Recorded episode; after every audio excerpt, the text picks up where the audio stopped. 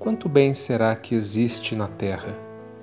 Quando as manchetes nos enchem os olhos e os ouvidos com as histórias de violência e maldade que atingem tantas pessoas, ficamos indignados. Será que há alguém em que ainda possamos confiar? Quando ouvimos falar de pessoas simples que se deixaram enganar na tentativa de solucionar seus problemas, quando nos relatam tantas ações ruins que ocorrem todos os dias, quase desacreditamos que haja pessoas boas neste planeta. E, no entanto, o que falta é a imprensa escrita, falada, televisionada lançar sua atenção também para o outro lado e focar nas coisas boas deste mundo. São muitas Enquanto o mal alcança a mídia e as redes sociais, transmitido, postado e replicado, uma enorme rede de bondade silenciosamente se estende pelo mundo. Basta que uma dificuldade se apresente e muitas mãos, mentes e corações se voltam na tentativa de auxiliar. E conforme a exortação evangélica, de a mão esquerda não saber o que oferece a direita, tudo fazem de forma anônima, sem alarde. Uma adolescente de apenas 16 anos experimentou uma situação de bondade dessas. Ela se entregara à prostituição porque entendera ser a forma mais rápida de obter os recursos de que sua família precisava. Assim, conseguia colocar comida à mesa e medicamentos e roupas. Ninguém a aconselhara de forma diferente, ou tenha-lhe sugerido outro caminho. Mesmo quando se descobriu grávida, continuou nas ruas. Embora o ventre fosse mostrando devagar a gestação que avançava, ela não viu diminuírem seus clientes até o dia em que foi abordada por um policial.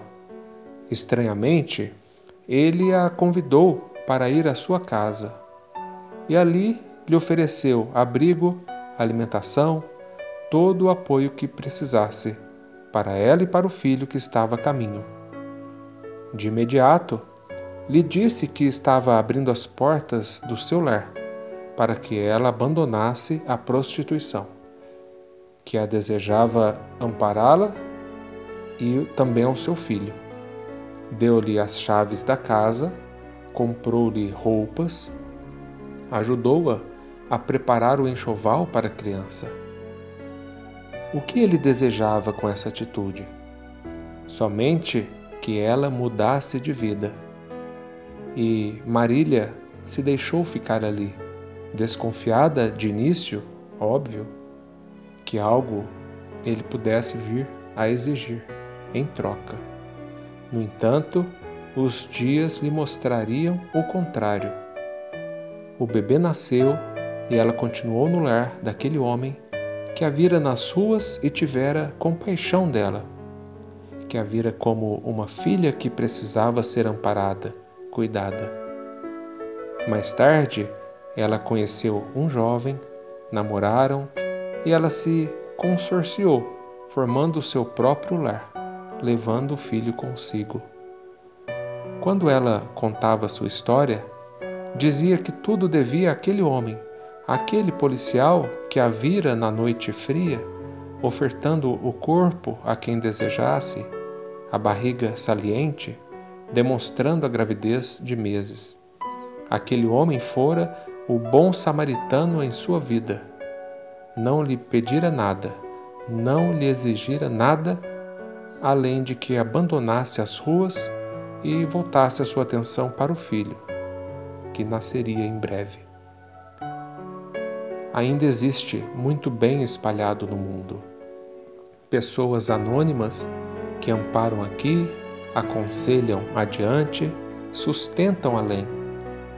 Pessoas que reconhecem a necessidade quando a veem e conseguem vislumbrar o ser humano além da fachada externa, o ser humano que deseja atenção, que precisa de apoio e de abrigo, que precisa de um teto, de um alimento, de um aceno de esperança para os dias futuros. Quantos de nós somos dessas pessoas que realizam o bem? Quantos de nós desejamos aderir a esse bem anônimo, eficiente e propagador de esperança? Façamos a nossa parte diariamente. Esse é o caminho.